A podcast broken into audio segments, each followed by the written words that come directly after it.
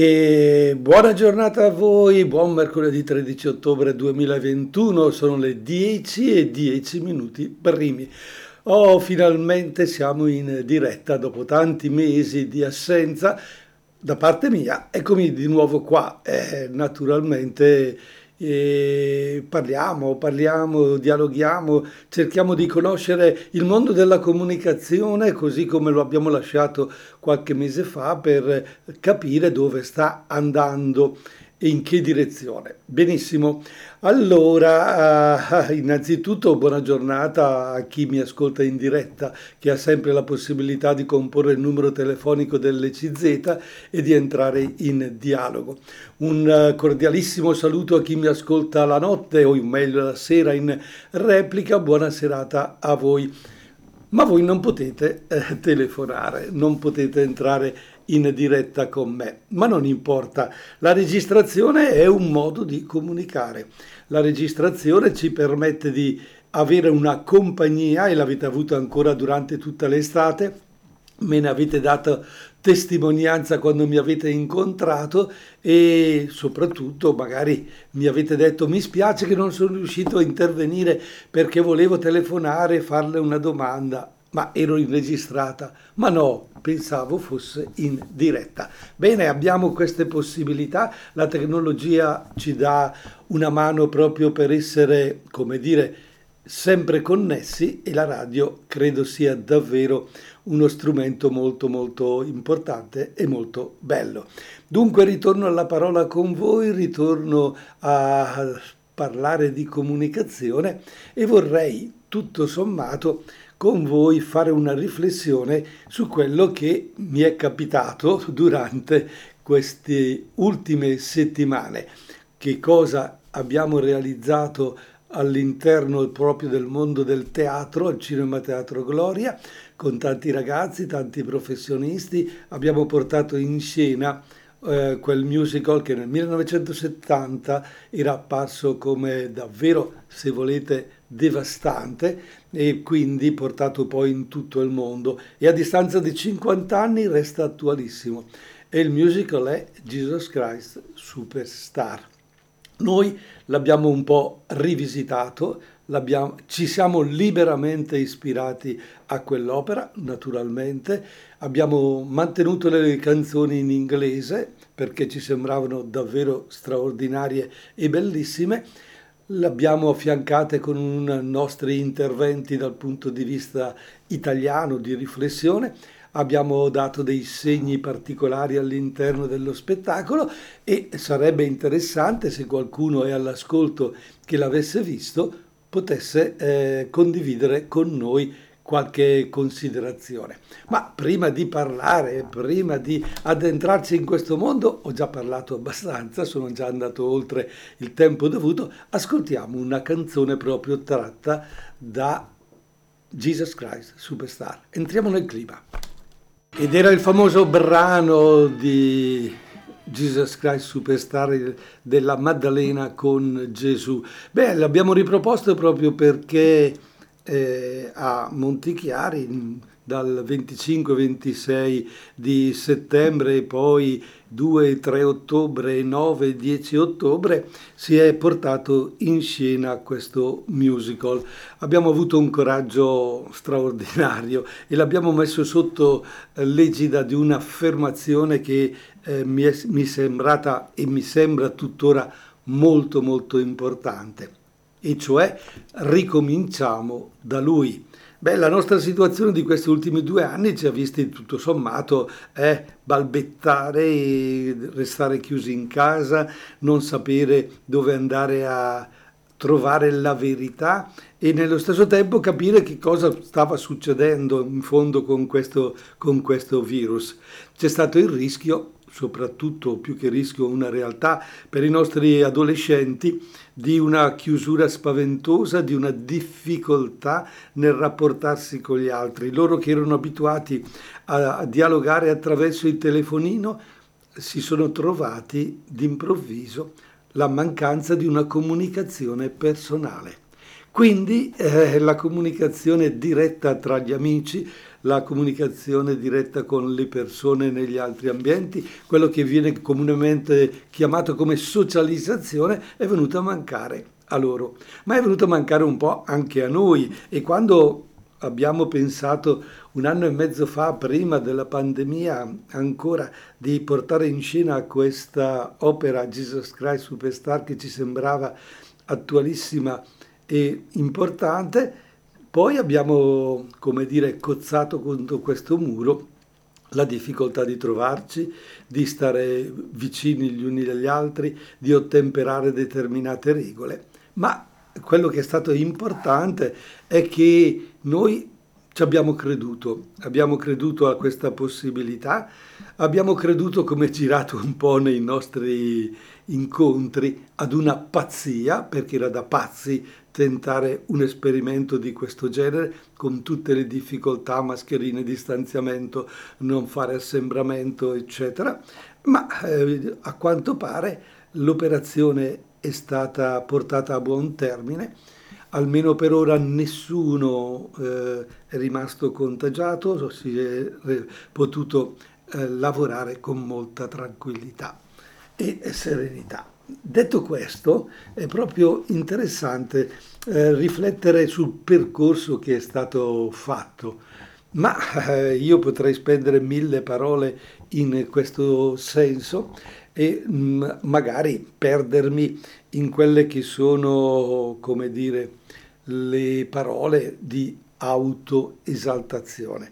Ma io vorrei darvi solo qualche numero prima di ascoltare Fedez con la canzone Meglio del cinema, qualche numero di presenza che è, di lavoro. Per esempio, sul, all'interno di quest'opera, eh, sul palcoscenico tra band dal vivo, coro, attori, comprimari, non le chiamiamo comparse, comprimari eh, sono salite sul palcoscenico qualcosa come 70 persone.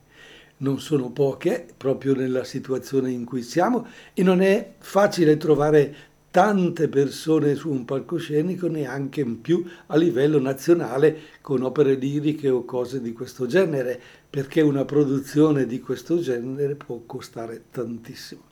Ma dietro le quinte, nel lavoro di allestimento, scenografia, vari lavori durante l'anno, i, sar, la sarta piuttosto eh, che il trovarobe, personaggi che hanno lavorato, alle 70 se ne sono aggiunte altre 60 e alla fine sono state coinvolte qualcosa come 130 persone che hanno lavorato e hanno permesso proprio di aggiungere alla, al lavoro, alla produzione molto chiara e molto precisa.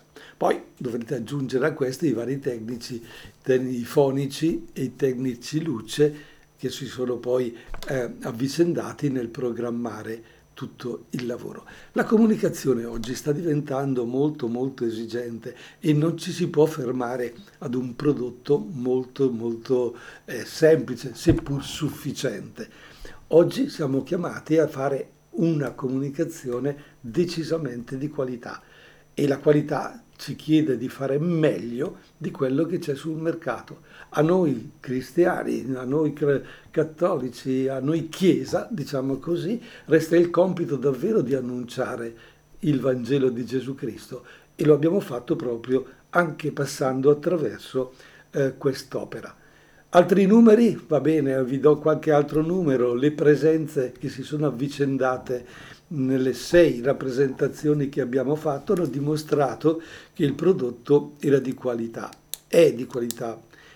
Il 25 sold out, ma al 50%, cioè la sala non poteva contenere più di 250 persone e ne abbiamo contenute 250, mentre la domenica successiva siccome in una pomeridiana, la prima volta che veniva fatta, ecco, siamo stati intorno ai 220, 30 persone in meno del sold out, poi sabato e domenica successivi all'80% abbiamo fatto il sold out, così pure abbiamo fatto un sold out anche il 9 e il 10 all'80% e quindi le persone beh, le persone che poi hanno telefonato sono rimaste senza la possibilità. Ne abbiamo in coda un 100-150 che, che, hanno detto peccato, non, lo rifarete perché ci saremo. Questi i numeri. Poi, dopo aver ascoltato Fedez con Meglio del Cinema, vi leggo una testimonianza di una persona che faceva parte del cast e ci dirà che cosa gli è capitato partecipando a questa operazione.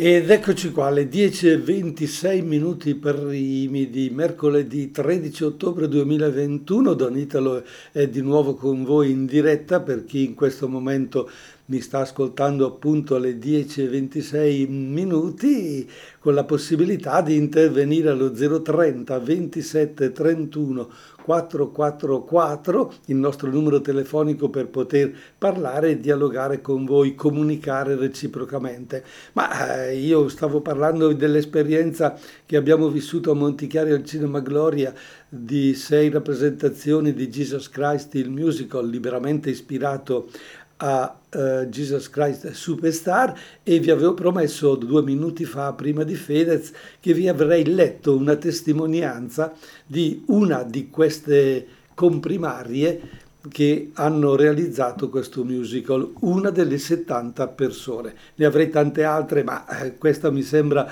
molto interessante e molto completa. Bene, scrive questa ragazza, una grande sfida tra tre puntini, è partita così questa nuova esperienza. Sono arrivata alle audizioni con la voglia di mettermi in gioco, ma mai avrei immaginato che questo musical potesse darmi così tanto. Ricordo la prima prova insieme, gli sguardi imbarazzati, i movimenti impacciati, la stanchezza immediata. Come le mura di una casa, mattone dopo mattone, prova dopo prova, abbiamo costruito insieme questo spettacolo sotto lo sguardo attento di Giacomo Andrico, Fabrizia Musci, del Don, del sottoscritto, che per primi hanno messo le fondamenta per questo musical, credendo nelle potenzialità di ognuno di noi, spronando sempre a dare il meglio. E proprio così, piano piano, siamo diventati un tutt'uno.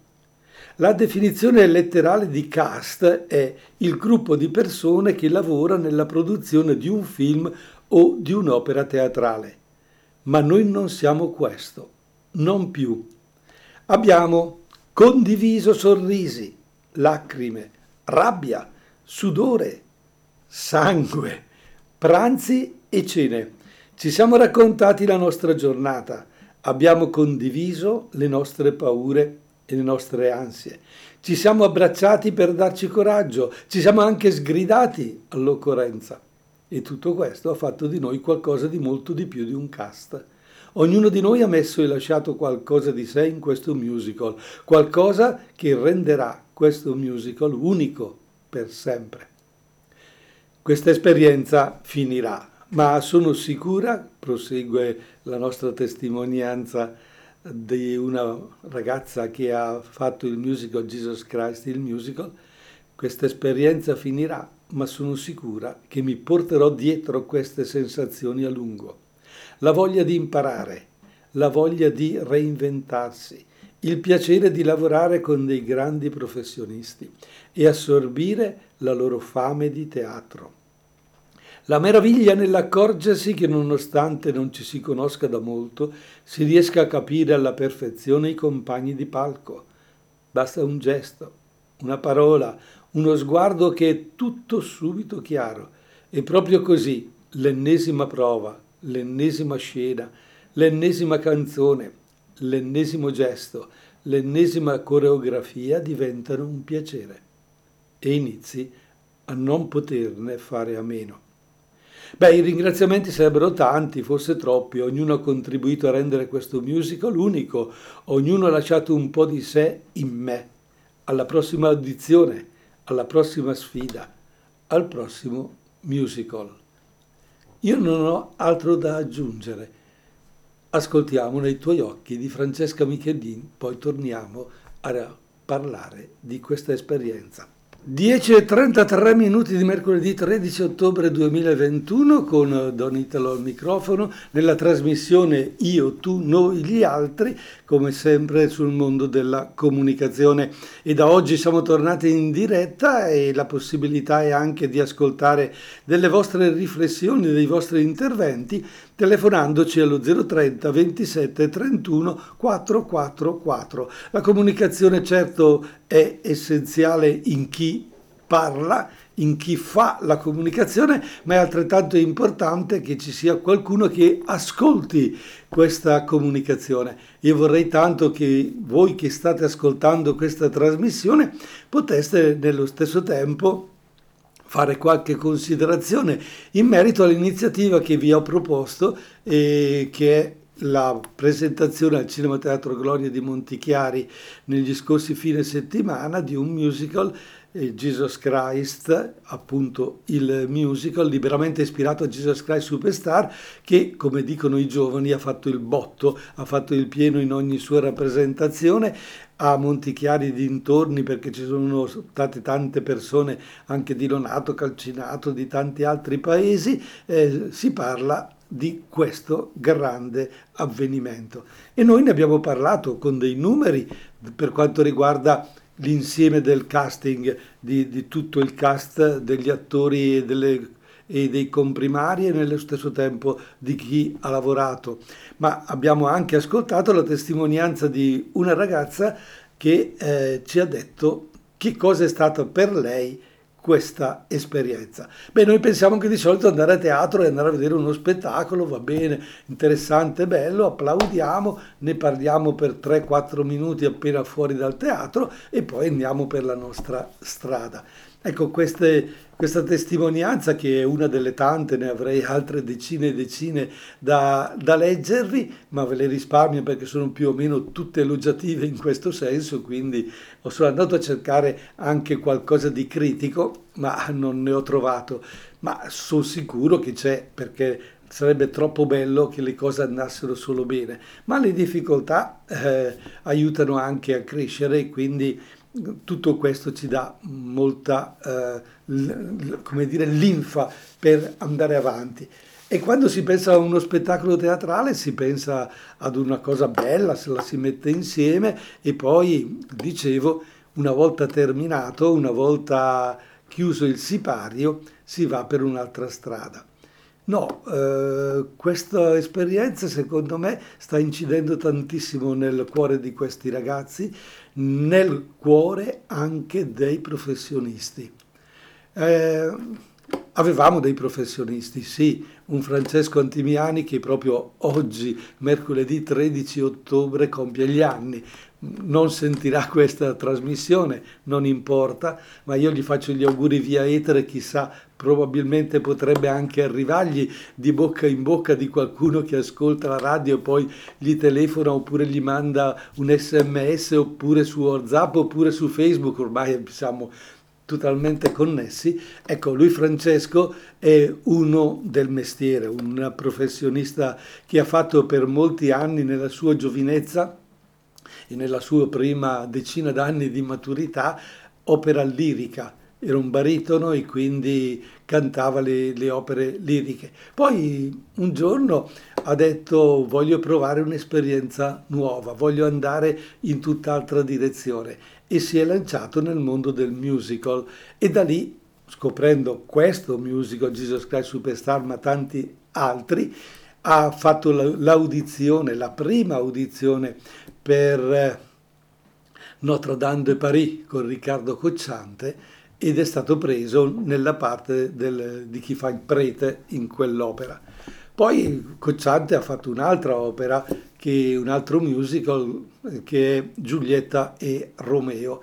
Ecco, lui Francesco ha fatto la parte del papà, Mont- il padre Montecchi e il padre Capuleti, la doppia personalità all'interno di questo musical.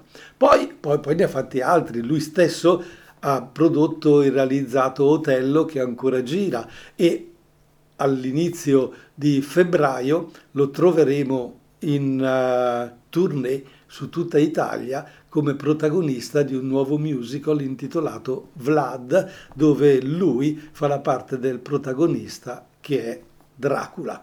Beh, detto, detto, così, ci troviamo di fronte ad un uh, signor professionista che sembrerebbe inarrivabile e invece per un'amicizia o l'altra è stato, è stato detto a lui, te la sentiresti di fare Jesus Christ?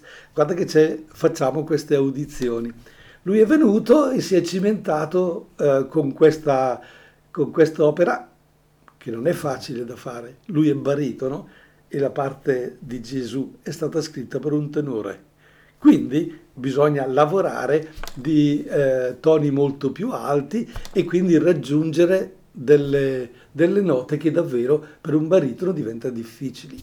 Lui, da professionista, qual è insegnante di canto a Bolzano, nel Conservatorio di Bolzano, ha detto va bene, affronto questa sfida, se sta bene a voi io ci provo. Bene, questo professionista è venuto con noi, ha fatto le prove con noi, si è dato da fare, ci ha aiutato proprio i, i, vari ragazzi, le ragazze che dovevano cantare per fare poi i cori all'interno della, eh, della scena, delle varie scene e con molta semplicità, da buon docente qual è di canto, ha dato lezioni proprio tutto, a tutto il gruppo. A fianco di, di Francesco abbiamo trovato un altro professionista che è Alessandro Salvatori, che eh, nel suo curriculum iniziale proprio il primo musical che ha fatto è stato il, beh, naturalmente ha studiato canto anche lui, no? era il Pinocchio di, dei Pooh. All'interno di, quello, di, quel, uh, di quel musical lui compare e da lì inizia la sua uh, carriera, come dire, di musical.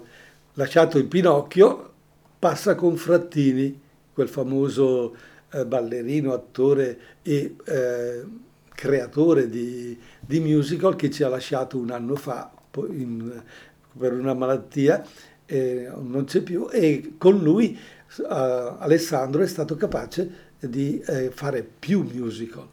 E quando e quando gli è arrivata questa comunicazione, sempre per amicizia, per un altro, sapendo di questi casting e così, viene, si presenta e ci stupisce, fa la prova e riusciamo a capire che non solo conosce a memoria le canzoni, ma le interpreta in un modo stupendo.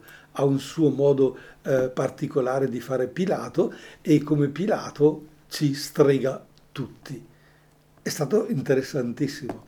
Dall'altra parte eh, ci troviamo in una situazione di eh, tra virgolette, emergenza perché non abbiamo ancora trovato chi fa la parte del sommo sacerdote Anna.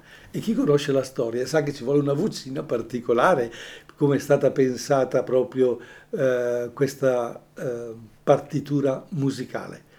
Anche qui si fa un, un, giro di telefonate tra amici, loro, dei loro conoscenti, soprattutto a livello professionale, e arriva eh, Francesco Musaio, un dentista che ha un suo gruppo musicale a Milano, che si esibisce con questo gruppo musicale e fa il cantante. Ecco, questi sono i tre personaggi più forti dal punto di vista professionale che si sono messi a disposizione e hanno dato una testimonianza stupenda.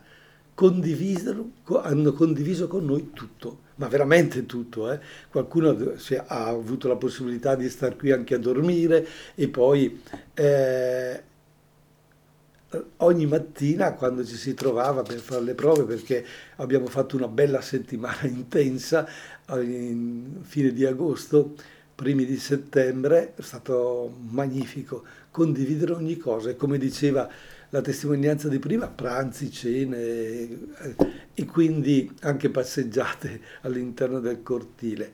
Ecco, un mix di... Di solito noi siamo, siamo convinti che i professionisti siano là, irraggiungibili. No, i professionisti possono essere anche con noi eh, capaci di fare qualcosa di straordinario.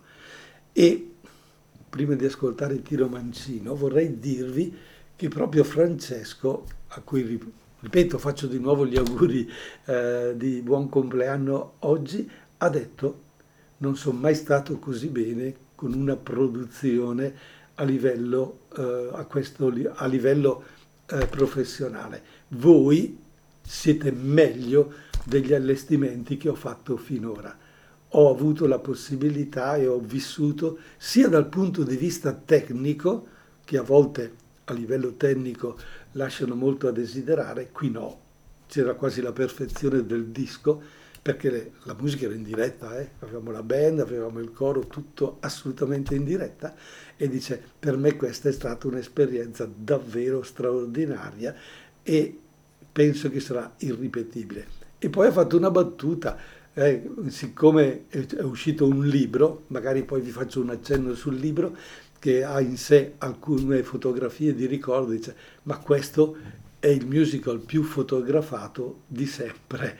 Abbiamo tra le mani un qualcosa come più di 10.000 fotografie. Tiro Mancino, domenica.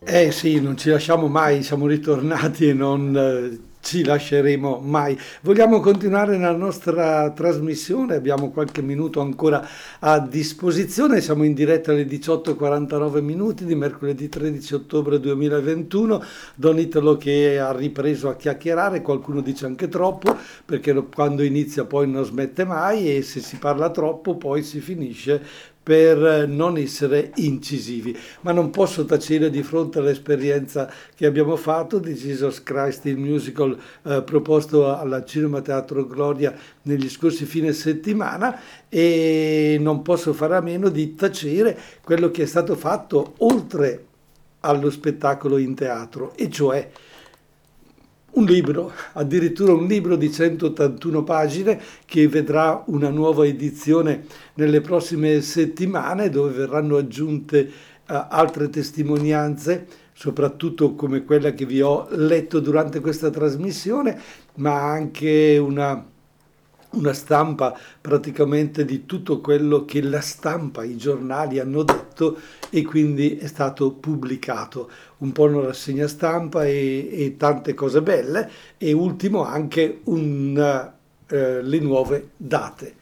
Sì, ci saranno delle nuove date, ma dovete aspettare, ve lo dico tra poco. Prima vorrei dirvi come è strutturato il libro, perché in fondo noi un libro di solito lo prendiamo, leggiamo o un romanzo, qualcosa.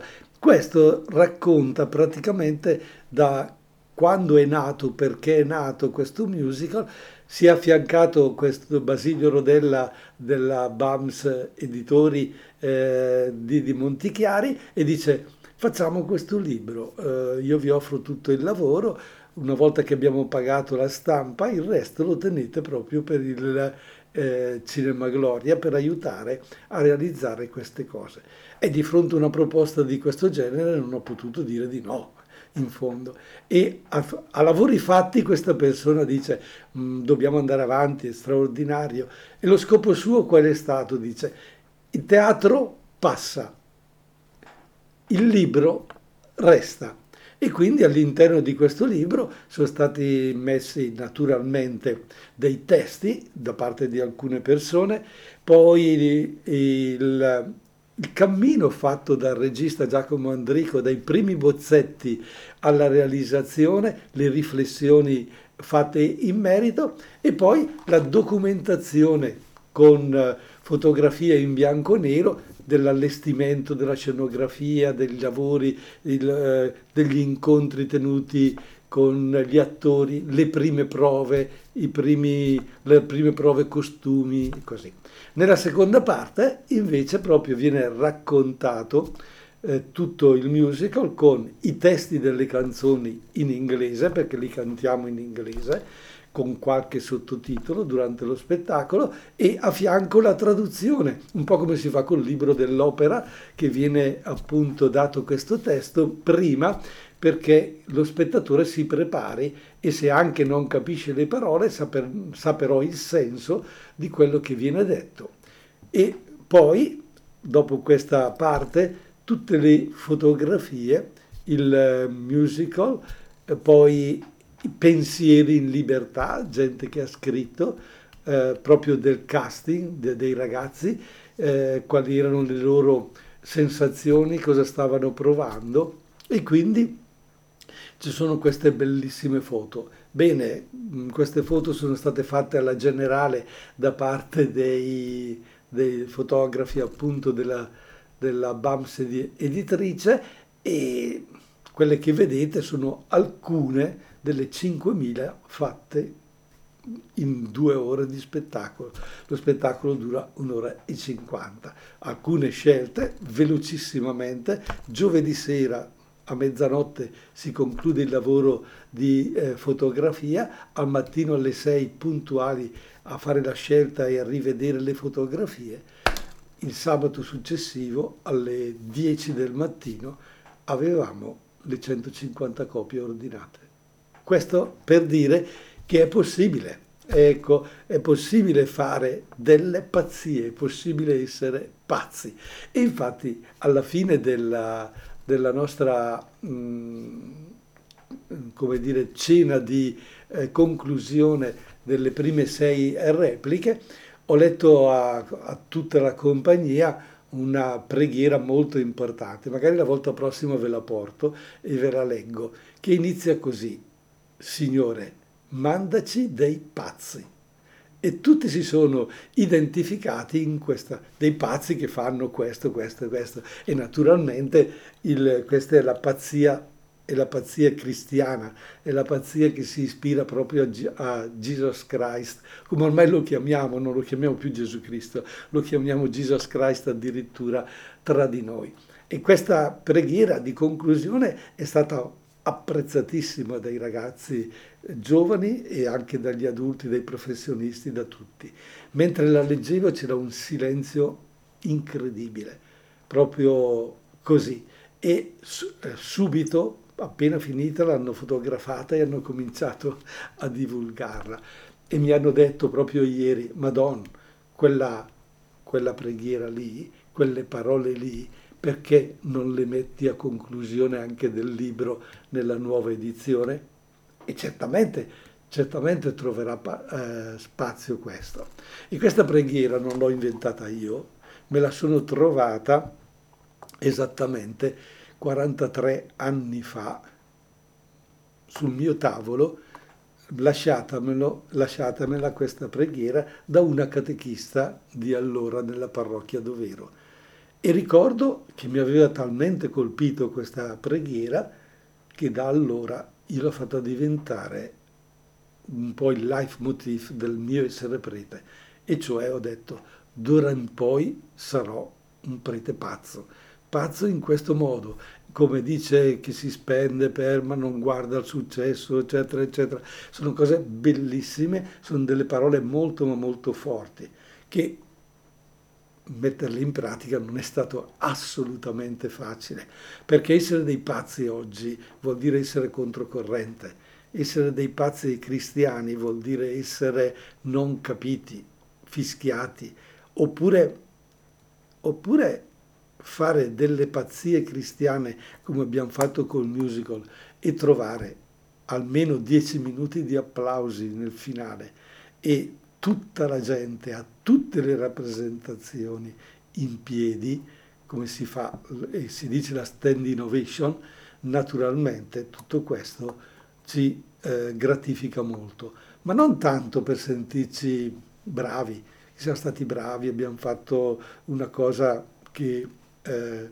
eh, siamo capaci di fare solo noi, no, ci gratifica perché il messaggio e la testimonianza che abbiamo eh, vissuto è passata e arriva direttamente alla gente. E questa, eh, questa emozione forte, forte che arriva, noi oggi la sentiamo eh, girare tra le persone che continuamente ne parlano. A me personalmente, chi l'ha visto, bam, si ferma e mi, e mi dice, ma beh, ehm, mi fa i complimenti, mi dice tante altre cose.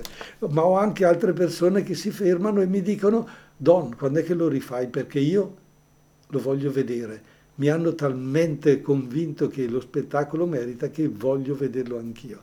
E così ho altre persone che mi hanno detto, proprio lunedì, eh, abbiamo finito praticamente la sera a mezzanotte con tutti, a lunedì mattina c'era già gente, quando è che posso prenotare il posto? Voglio rivederlo. Questo ci dice veramente che la cosa ha colpito e non è una cosa superficiale arriva direttamente al cuore.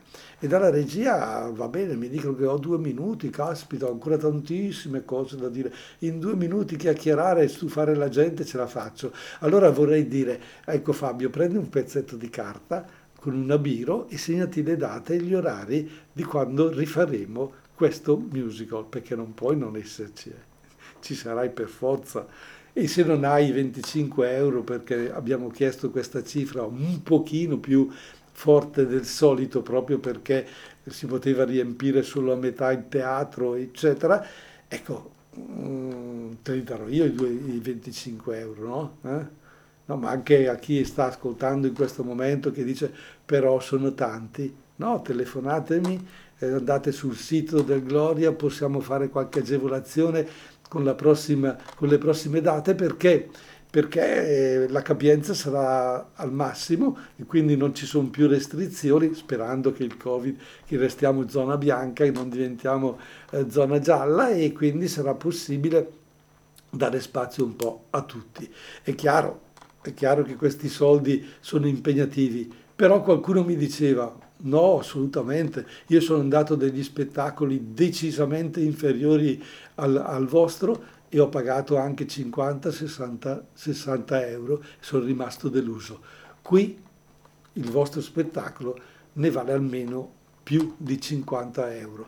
Va bene, non, non, lo facciamo per soldi assolutamente, abbiamo investito una grossa cifra, abbiamo fatto, abbiamo fatto l'impossibile, va bene, ma noi l'impossibile lo facciamo perché siamo dei pazzi e i pazzi credono davvero a qualcosa di impossibile.